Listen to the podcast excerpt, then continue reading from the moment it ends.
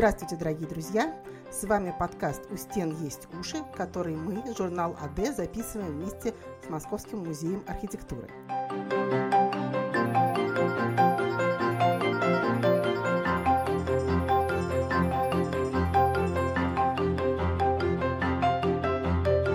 А, Я Анастасия Ромашкевич, и с нами сегодня сотрудник музея Кирилл Пастернак.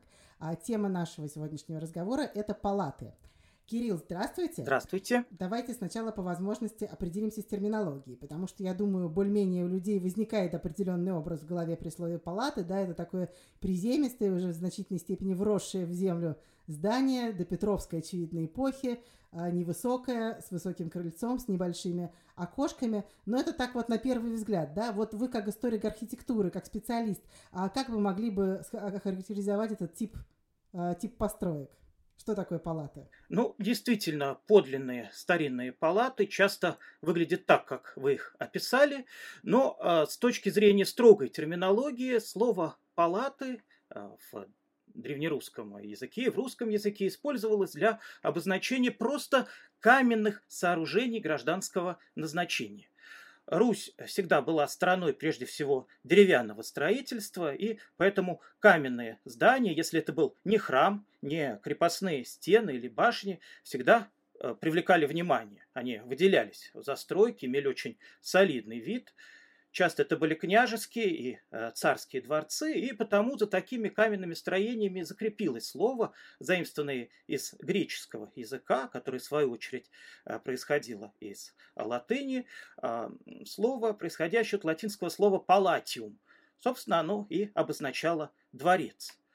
А, в этом значении оно сохранилось а, в других языках, английское palace, итальянское palazzo, но в русском языке так стали называть любое каменное здание, в отличие от хором, которые всегда были деревянными. И э, такое разделение до сих пор сохранилось, э, например, в русской, э, известной русской поговорке «от трудов праведных не наживешь палат каменных». А скажите, пожалуйста, вот этот выбор материала каменное или деревянное, это было с финансовой стороной вопроса связано или обусловлено какими-то еще причинами? А, ну, безусловно, здесь был целый комплекс причин. А, на Руси не было больших доступных э, месторождений камня, подходящего для э, именно каменного строительства. А, кирпич э, тоже не не сразу начали изготавливать в достаточно больших количествах, а, поэтому такое строительство, безусловно, было достаточно дорогим, более дорогим, чем деревянные. Но здесь, вот, соответственно, складывались и причины финансового характера, и причины элементарной доступности строительного материала. И, безусловно, каменные постройки, они считались более престижными а, с точки зрения заказчиков а, они были своеобразным акцентом в застройке городов и других населенных пунктов. А скажите, вот те архитектурные признаки, которые я назвала, и, может быть, которые я упустила, а чем они обусловлены, да, а, там, толщина стен, размер окон, это какие-то климатические вещи, вообще как архитектура палат как таковая складывалась? Складывалась она достаточно длительное время. Если говорить вообще об архитектуре каменного гражданского строительства, то а, первые палаты а, древнерусские известны еще с домонгольского времени. Это э, достаточно известный дворец Андрея Боголюбского в Боголюбове, близ Владимира. Это был огромный комплекс, в строительстве которого принимали участие итальянские мастера, мастера романского стиля. И до сих пор там а, сохранилась а, лестничная башня и часть а, перехода, ведущего к, который некогда вел к дворцовому храму. Отличительный признак древнерусских палат, действительно, как вы отметили, это значительная толщина стен, что было обусловлено, конечно, и а, технологиями строительства, доступными древнерусским а, мастерам. А, следует признать, что, конечно, в инженерном отношении они уступали своим европейским собратьям, и поэтому а, конструкции, ими использовавшиеся сводчатые конструкции, были а, более простыми по а, своим а, формам, и а, такие сооружения строились со значительным запасом прочности. Отсюда происходит тоже значительная их толщина. Ну и, безусловно, конечно, климатические условия накладывали свою печать, а, потому что а, здание с большими проемами, безусловно, трудно протопить, трудно обогреть. Большие проемы – это всегда значительные потери тепла. Их и старались сократить, причем не только в каменных и в деревянных сооружениях, а также, если только это не были летние постройки. И опять же, значительная толщина стен помогала э, это тепло удержать внутри здания, когда оно уже прогревалось. А вот скажите, пожалуйста, я несколько раз задавала себе вопрос и придумала на него ответ, но, может быть, неправильный. Да? У палат еще всегда очень высокое крыльцо. А это связано тоже с климатом. Я просто прикинула в какой-то момент, думаю, ну зачем это было делать? Подумала, что, наверное, выпадало много снега, да, наверное, его там не чистили, не было, то есть снегоуборочных машин. И для того, чтобы не засыпало вход в дом, для этого сделали а, высокое крыльцо. Это версия насколько имеет право на существование? А, ну, дело в том, что обычно первые этажи палат имели хозяйственное назначение, они не были жилыми, и такие высокие крыльца а, исполняли роль парадного входа в действительно а, жилые, часто и парадные помещения, предназначенные, например, для каких-то приемов или проведения каких-то мероприятий.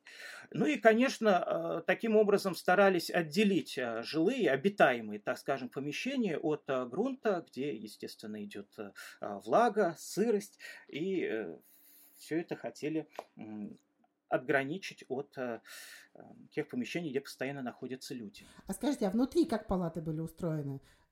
Ну, известно, да, что в европейской архитектуре там до определенного времени не было такого понятия, как спальня, да. Наверное, тоже ведь э, не было большого количества комнат, было как-то иначе все устроено, нежели мы сейчас живем. Да, изначально как раз э, каменные а, палаты это и были помещения для каких-то торжественных мероприятий. Это не были жилыми помещениями, а, как я уже рассказывал о дворце Андрея Боголюбского, но это в какой-то мере уникальный был а, случай, и таких сооружений от до Монгольской Руси нам более неизвестно, а, а уже в последующее время, когда Русь э, начала а, восстанавливаться, накапливать какие-то силы, и а, появилась э, необходимость в сооружении больших помещений, тогда как раз в каменную архитектуру и начал возвращаться вот этот тип палатного строительства. Причем, как я говорил, гражданское строительство на Руси было прежде всего деревянным, и по этой причине имелась определенная, что ли, э, задержка в развитии каменной гражданской архитектуры, что определило неизбежное заимствование аналогов из э, современного им европейского э, зодчества. А, ну, например, один тоже из ранних образцов палат после монгольского времени это владычные палаты, построенные в Новгороде в середине 15 века. Это было общественное сооружение, а, парадный ее зал являлся местом заседаний суда и совета знати на Новгородской республике. Здесь можно провести аналогии с а, подобными сооружениями в Западной Европе, например, знаменитыми залами капитула, то есть совета при епископе, которые сооружались при известных а, готических соборах. Например, в Линкольнском соборе в Англии имеется знаменитый зал а, такой округлой формы, а его каменные своды опираются на единственный столб, находящийся в центре. И вот, собственно, так такая же конструкция была использована и в а, Новгородской владычной палате. А, возводили ее, а, судя по всему, немецкие мастера, мастера готической архитектуры, которые привнесли элементы готики, нервюрные стрельчатые, нервюрные своды, стрельчатые арки и вот эта самая центральная опора, которая позволяла максим... по возможности расширить площадь этой самой палаты, сделать ее пригодный для а, проведения массовых а, мероприятий ну, не столько массу, сколько а, многолюдных. А скажите, пожалуйста, вообще с чем связано такое большое количество иностранных архитекторов, которые вот в допетровскую еще эпоху приезжали а, к нам в страну и что-то здесь строили. Это был как бы это недостаток местных профессионалов, и, и, иностранцы, в частности итальянцы, ну, очевидно, они были более искусными, потому что там, наверное, дольше уже существовала архитектурная школа, но вот с, чем это было связано? То есть их специально звали, или они приезжали сюда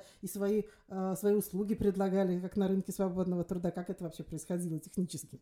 Ну, если говорить об итальянцах, то их приглашение приглашение, на этот раз уже в Москву, безусловно, было обусловлено соображениями престижа.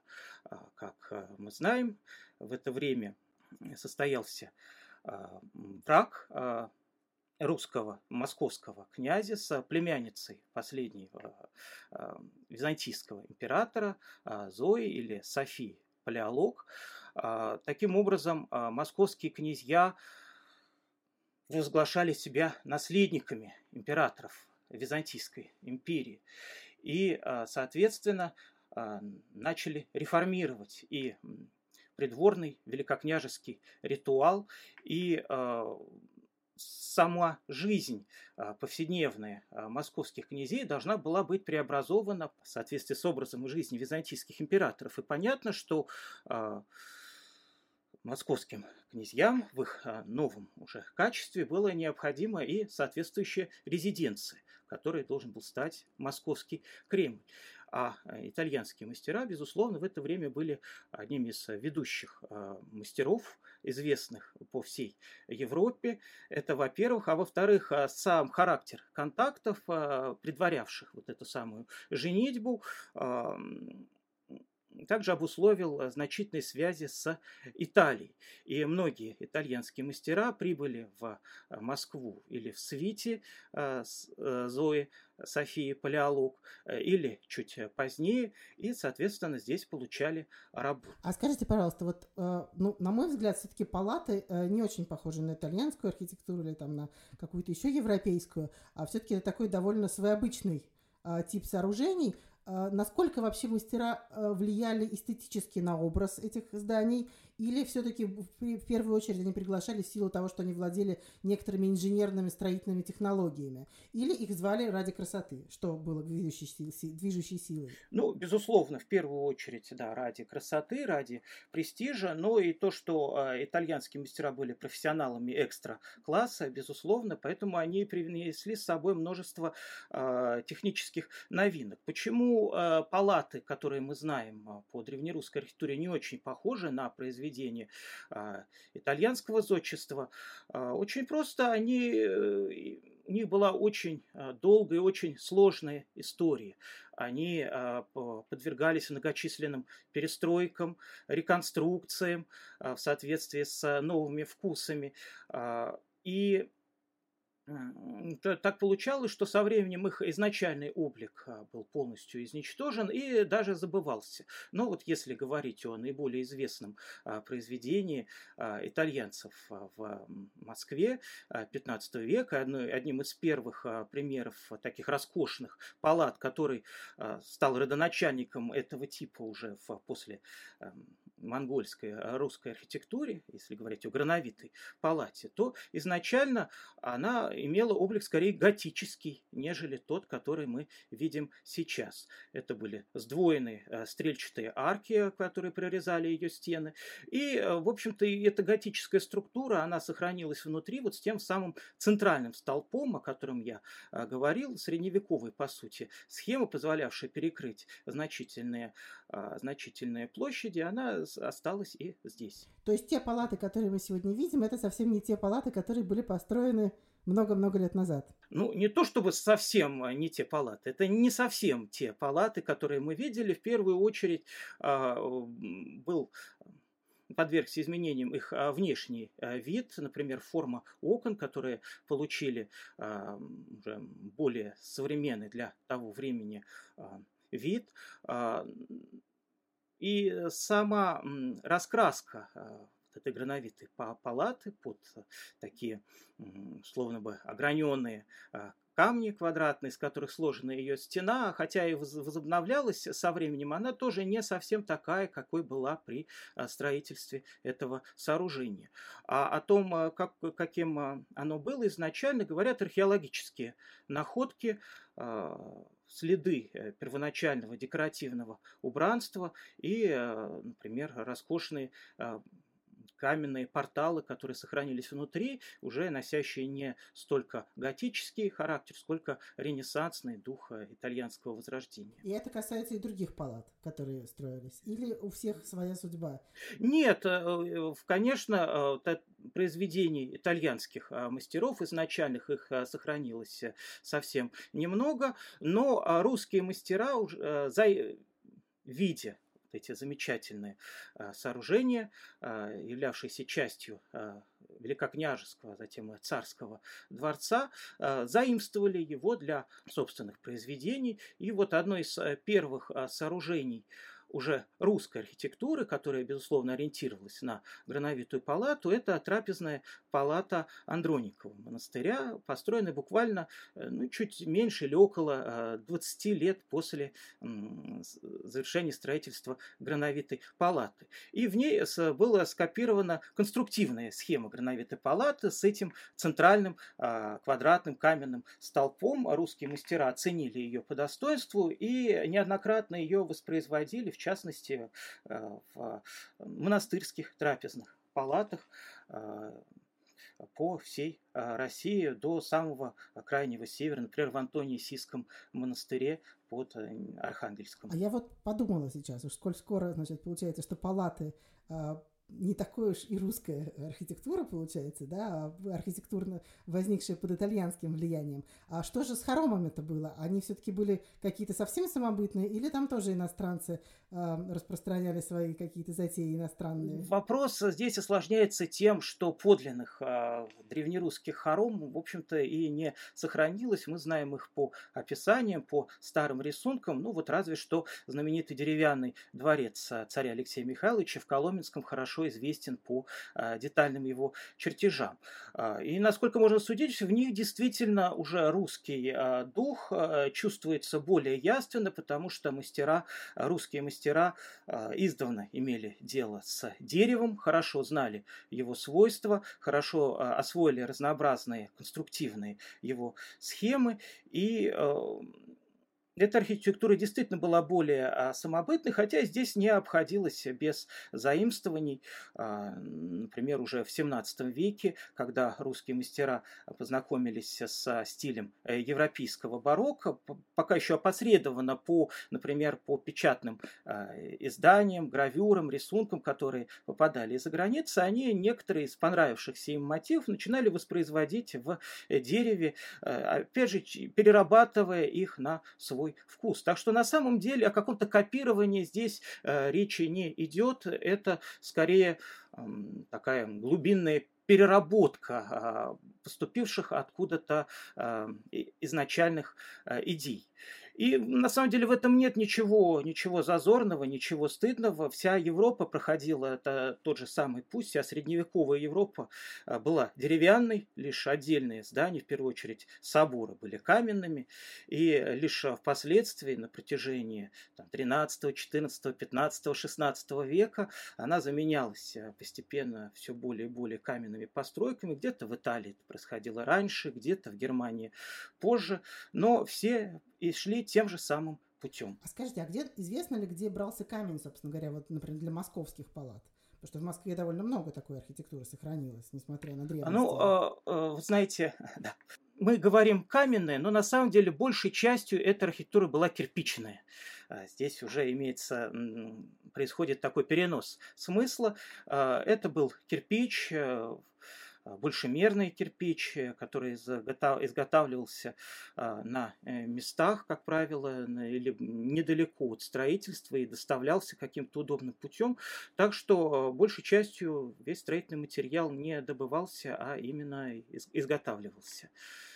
Хотя отдельные э, месторождения белого камня в московском регионе и имеются, э, его использовали в основном для изготовления декоративных элементов для э, каменной резьбы, узорчатой, которая до сих пор нас продолжает восхищать. И во дворе нашего музея архитектуры тоже можно увидеть подобные произведения древнерусских каменщиков.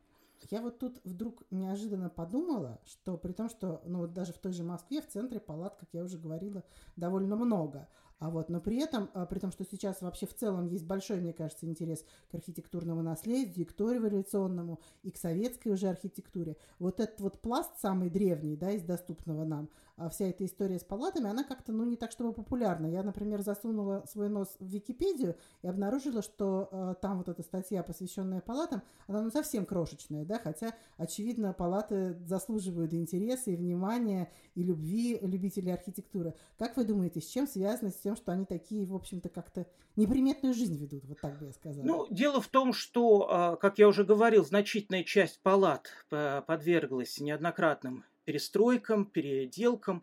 А, они утратили свой изначальный облик и а, не предстают в том виде, как задумывали их создатели. Они кажутся невзрачными, они находятся часто на каких-то задворках, про которые знают только энтузиасты. Безусловно, это не дворец Расстрелли, который э, виден э, всем и э, вызывает у всех э, восхищение. Для того, чтобы проникнуться архитектурой палат этой э, истории палатного строительства, нужно погрузиться в эту атмосферу, нужно иметь уже к этому склонность. Но я бы не сказал, что э, эта область совершенно не известна, не представлена как-то в сети. Может быть, эм, она просто разбросана по а, разным ее частям. Например, если в Википедии открыть э, страницу «Допетровская а, архитектура», то там будет достаточно солидный перечень а, русских палат, и многие из них имеют отдельные свои страницы в Википедии. А кроме того, в сообществе живого в живом журнале имеется сообщество под названием «Архив палат», которое до сих пор ведет а, довольно активную деятельность, публикует различные материалы, не только по московским, вообще по всем древнерусским палатам. И там буквально море материала, и фотографии, и чертежи, и а, интересующиеся лица там найдут э, для себя настоящее сокровище. Это хорошо, потому что мне казалось, что это такая тайная область. Хорошо, что есть места, где можно об этом узнать больше. Я, наверное, тоже сама воспользуюсь, но пока еще попытаюсь кое-что у вас узнать непосредственно, пользуясь случаем. Вот смотрите, а считается, да, что европейская архитектура, такой в широком смысле, да, ну, как, как и разные другие нововведения, пришли в Россию вместе с Петром. Я так понимаю, что на самом деле в архитектуре некоторые влияния были и в допетровскую эпоху, и, и на палаты тоже оказывалось влияние, ну, помимо того, о чем вы сейчас говорили, что они, в принципе, а, построены были с некоторым, так сказать, активным участием а, иностранных архитекторов. Но вот эта вот трансформация палат, она в какой момент началась вот активно, да, в какой момент они стали а, менять свой традиционный облик, потому что некоторые некоторые же поменяли его, то есть, несмотря на то, что они изменились сильно, но они довольно легко познаются все-таки как палаты. Но есть, например, вот тот же дом в Потаповском, который сгорел, если не ошибаюсь, в 2009 году, и который вроде как сейчас начали наконец там реставрировать, дай бог, чтобы это хорошая была реставрация. Вот, но я там всю жизнь э, в детстве жила,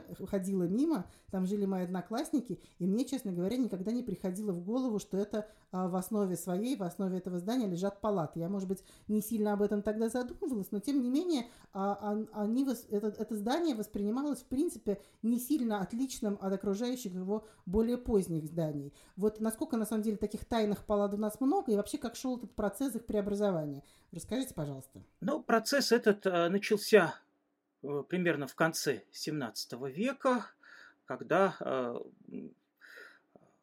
русское общество начало проявлять все больший интерес к к Западной Европе. Ну, здесь сказались и события русско-польской войны середины XVII века, когда а, русская армия активно действовала на э, территории э, ну, в основном Великого княжества Литовского, и тогда русские люди, ну, примерно как а, во время Отечественной войны 1812 года, имели возможность а, познакомиться с, с европейским образом жизни, с европейским искусством, европейской архитектурой. А, со временем вот это раздражение против бывшего противника, против Польши, сошло на нет и сменилось очень большим интересом. Польша на какое-то время стала образцом для а, русского общества, для а, русских а, дворян, которые подражали европейским дворянам и в одежде, и в своей домашней жизни, и стали что-то заимствовать и в архитектуре. Ну, как я говорил, изначально это знакомство было еще опосредованным. Сюда попадали в первую очередь гравюры, рисунки, книги, с которых они срисовывали понравившиеся им а, мотивы и использовали в а, архитектуре, в том числе в, архитек... в каменной архитектуре, в том числе в архитектуре палат. Со временем русские люди начали больше узнавать о западном образе жизни и задумываться над тем, что русские каменные палаты не очень похожи на западные дворцы. Стали пытаться что-то что вот сделать, как-то переиначить уже знакомый тип палат, чтобы он более напоминал европейские прообразы. И вот одним из первых а, произведений такого типа стал Лефортовский дворец на Яузе в Москве. И до него можно дойти, например, от станции метро Бауманская. Там сейчас находится военно-исторический архив. И хотя это здание изначально еще сохраняло многие черты древнерусских палат, например, тоже такие высокие а, кровли и характерная отделка а, стен а, в таком духе Узорыча Нарышкинского стиля, но уже мастера, строившие его, начали придавать дворцу симметричный вид. Они придали дворцу симметричный вид.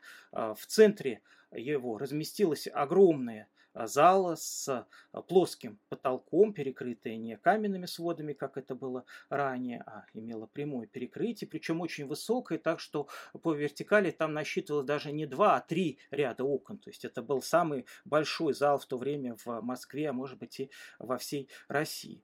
И э, отделка его также во многом, внутренняя его отделка также была во многом э, выполнена под влиянием западных образцов. Там были использованы протесненные кожаные обои, там находились зеркала, под потолком висели модели кораблей. И с точки зрения а, современников, с точки зрения Петра, который, собственно, и строил этот а, дворец для своего любимца Франца Лефорта, генерала Франца Лефорта, а, с их точки зрения этот дворец действительно был выполнен в европейском духе.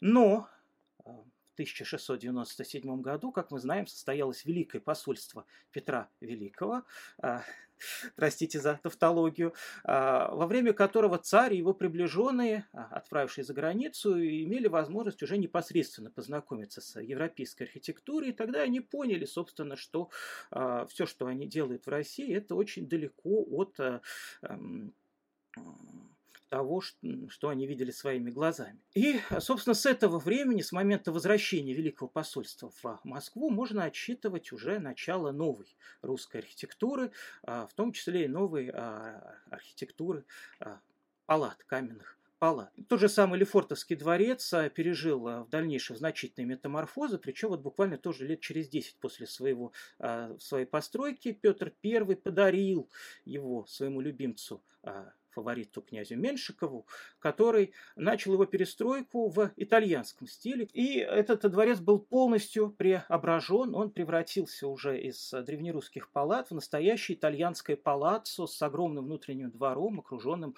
э, роскошными галереями. И следы этого великолепия можно видеть и сейчас, хотя, конечно, в сильно тоже упрощенном виде эти галереи были заложены, они не соответствовали русскому климату. Ну вот смотрите, а, понятно, да, что э, преобразование в европейском ключе в России началось с Петра, понятно, что, скажем, бороды можно сбрить в одночасье, одежду тоже можно довольно а, быстро поменять с архитектурой. Все, конечно, гораздо медленнее происходит. И вот, несмотря на те сюжеты, о которых вы сейчас рассказывали, о том, что некоторые здания очень быстро перестраивались и преображались практически до, до неузнаваемости, а все-таки часть э, до Петровской архитектуры дошла до нас, ну, в общем, скажем так, в узнаваемом, по крайней мере, виде, хотя и с изменениями. Какова вообще была жизнь палат э, в послепетровскую эпоху? То есть все бросились тоже, по примеру Меньшикова, перестраивать. Или, или люди там решили, ну, подождем, поживем, все-таки, ну, как бы, да, архитектура – дело дорогое. Вот как, как вообще эта история развивалась? Как эти палаты использовались? Продолжали ли в них ли, жить люди? А пытались ли они как-то, не знаю, интерьеры их преобразовать? Что вообще происходило? Ну, начать можно с того, что сам тип а, палат не исчез одномоментно, несмотря на те а, преобразования, о которых я говорил, они продолжались возводиться всю первую половину XVIII века. Замечательный пример, например, палата Строгановых в Усолье, которые были построены уже в самом конце Петровского времени, в 1720-е годы, а по своему внешнему виду это совершенно типичные палаты XVII э, столетия. Постепенно менялась их архитектура, их, отде... их архитектурная отделка, она модернизировалась, появлялись, например, оконные наличники в новом духе, фасады палат могли украшаться такими, словно бы, накладными плоскими колонками, их называют пилястрами, могли украшаться лепнины, при этом конструктивная их основа могла оставаться вполне традиционной. Но со временем, с распространением архитектуры, архитектуры уже новые, европейского типа, а, такие палаты стали признаваться не очень удобными, не очень практичными. А, где-то а, люди продолжали жить, но без особых изменений, но в большинстве своем все-таки палаты действительно перестраивались. Например, могли а, разбираться а, тяжелые своды, оставлялись только стены, которые каким-то образом надстраивались, устраивались новые плоские перекрытия, или полностью стесывалась с фасадов отделка в духе Узорыча или Нарышкинского стиля, и на нее накладывались уже современные барочные или классицистические а, фасады. И э, таких примеров а, огромное количество даже у нас в музее архитектуры. Одно, э, одно из крыльев нашего музейного комплекса называется аптекарский приказ, поскольку в его основе находятся палаты аптекарского приказа. Там сейчас находится выставочное помещение, в них можно зайти внутрь э, и увидеть вот эти мощные каменные столпы и тяжелые каменные своды. Но в XVIII веке эти, снаружи эти палаты были полностью перестроены. Если, например, подойти к этим палатам со стороны Староваганьковского переулка, со стороны улицы, вы в них вообще не узнаете а, сооружение 17 века. Оно выглядит как а, дворцовый флигель эпохи классицизма Екатерининского времени. И лишь а, с внутреннего фасада, с дворового фасада уже впоследствии реставраторами были раскрыты основания старых наличников, и один из этих наличников был восстановлен, так что буквально сделав с пару десятков шагов в ту или в иную сторону, мы можем увидеть нелегкую судьбу этих палат в последующую эпоху, которая, в общем-то, очень типична для такого рода сооружений. И надо сказать, что в Москве многие палаты, известные нам сейчас, были раскрыты, восстановлены реставраторами в том виде, который мы э, имеем в наши дни, а некогда они были а, до неузнаваемости а, перестроены, переделаны. Можете, пожалуйста, несколько примеров привести? Любопытно узнать, вот, с какими палатами такие истории приключились. А, ну, вот, например, если мы будем на а, Тверской а, улице и будем а, стоять лицом к зданию мэрии, Тверская 13, большое известное красное здание, и вот если мы будем поворачиваться через левое плечо, примерно, ну, почти на 180 градусов, чуть меньше, мы увидим у нас за левым плечом большое сталинское здание, а, которое появилось здесь в период реконструкции Тверской улицы уже в 20 веке. И э, вы будете очень удивлены, но в основе этого здания, в его нижних этажах, там, где сейчас находится ресторан, вход в него со стороны площади от э, Юрия Долгорукова, там находятся э, палаты 17 века, очень хорошо сохранившиеся, э, с э, замечательно сохранившимися стенами, сводами, которые многократно были поглощены зданиями, находи... Э, сооружавшимися на этом месте. Сперва 18 XVIII веке они были надстроены, затем в XIX веке а, там находилось э, тоже здание, как кажется, ресторана, и к этому времени уже была забыта вообще их история. А затем уже во время сталинской реконструкции Москвы а, существующее здание XIX века было включено вот в нынешнее монументальное сооружение. И вот там вот внутри, как вот корни этого дерева, а, в нижней его части сохранились э, замечательные э, палаты. Их можно даже, ну не знаю, как сейчас, в принципе, их можно было увидеть. Это, я так понимаю, тот дом, в котором находился ныне закрытый ресторан Арагви, верно ведь? Э, да, да, да, да. То есть получается, что в те времена строили настолько основательно и прочно, что потом можно было не только не перестроить, но и многократно надстроить. Да, я, как я говорил, эти здания строились с огромным а, запасом прочности, с, а, с самых разных а, соображений. Да, у них были стены, ну, буквально как э, стены крепости. А есть какие-то здания, которые сначала изменили до неузнаваемости, а потом как вы рассказывали, реставраторы вернули им ну, более-менее изначальный вид. Значительная часть вообще всех ныне существующих палат прошла такую историю. Вот, как я говорил, а, палаты аптекарского приказа были, а, их фасад э, первого этажа был восстановлен реставраторами в 20 веке. На а, Большой Никитской улице, напротив консерватории, ну, не на самой улице, а чуть в глубине тоже имеются палаты, раскрытые реставраторами. Но можно сказать, что до нас практически не дошло нетронутых древнерусских палат, все они в той или иной мере подвергались перестройкам, переделкам, а затем восстановлениям. Ну вот я тут недавно гуляла по городу в, в районе Хитровской площади, там вот есть такой комплекс зданий, и висит табличка с рассказом о том, что вот эти вот жилые дома, они до сих пор населены людьми, а, что они имеют в основе своей тоже палаты 17 насколько я помню, века. А насколько вообще это типичная история, что некоторые современные люди живут в домах, которые на самом деле вот настолько старые, настолько заслуженные, когда-то были палатами, а не просто жилыми домами? Или это уникальный случай на хитровке все-таки? А, ну, этот случай не уникальный, но, скажем так, нетипичный. Действительно, большая часть этих а, палат а, не, впоследствии не использовались для жилья. Да и многие палаты, которые до нас дошли, это не жилые палаты, а то, что мы сейчас называем офисы, например, или палаты, каменные сооружения хозяйственного назначения, особенно много было таких в монастырях, например, Солодежня, в Симонова монастыря, а, можно сказать, первая московская пятиэтажка, огромное совершенно сооружение, которое строилось и надстраивалось на протяжении 16-17 века. Жилых помещений, особенно такого квартирного типа, в них уже в наше время не осталось. Они, собственно, и не очень удобны для проживания, эти старые, старые сооружения, потому что то, что некогда было большим достоинством, эти тяжелые низкие своды, толстые стены, маленькие окна, сейчас уже э, считается скорее недостатком. Да и в XVIII веке в ходе тех перестроек, которых, как я говорил, одна из самых частых операций, которая производилась над палатами, э, в них э, растесывали окна или пробивали новые большие широкие окна, чтобы впустить внутрь солнечный свет и воздух. А скажите, пожалуйста, как советская власть относилась к палатам? Да? То есть известно, что ко многим а, зданиям, которые были ценными, важными и которые а, об утрате которых мы сегодня сожалеем, советская власть относилась довольно сурово и нещадно их сносила.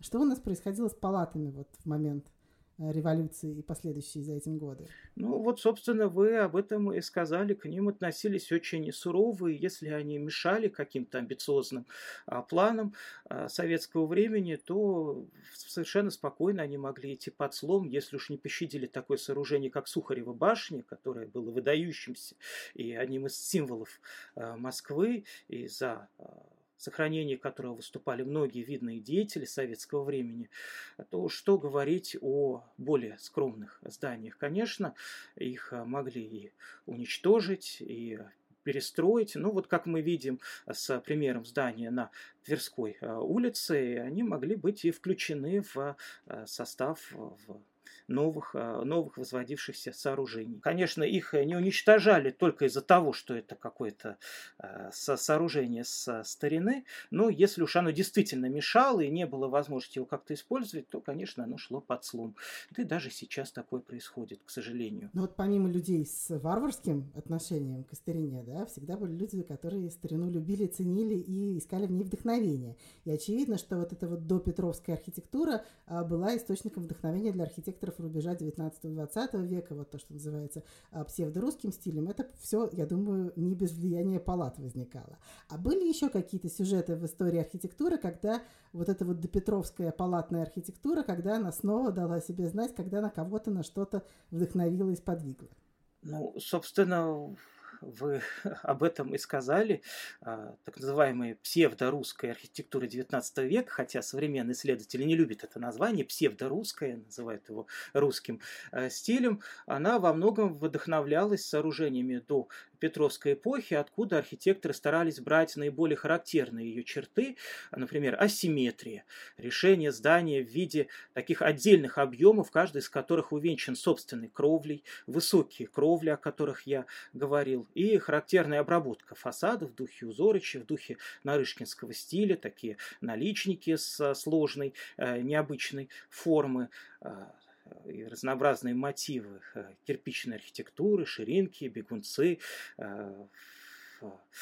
какие-нибудь столбики пузатые или там столбики с перехватами, с дыньками, арочки. Все это, все это шло в дело и уже в таком духе, но уже в новом масштабе, с использованием новых технологий, это э, получало э, воплощение в памятниках XIX начала XX века. Ну, вот самый известный сооружение, например, исторический музей на а, Красной площади, находящийся с ним бывшее а, здание бывшей городской думы, бывшего музея Ленина и сейчас музей войны 1612 года. Все, безусловно, вдохновлены в том числе и а, палатным строительством.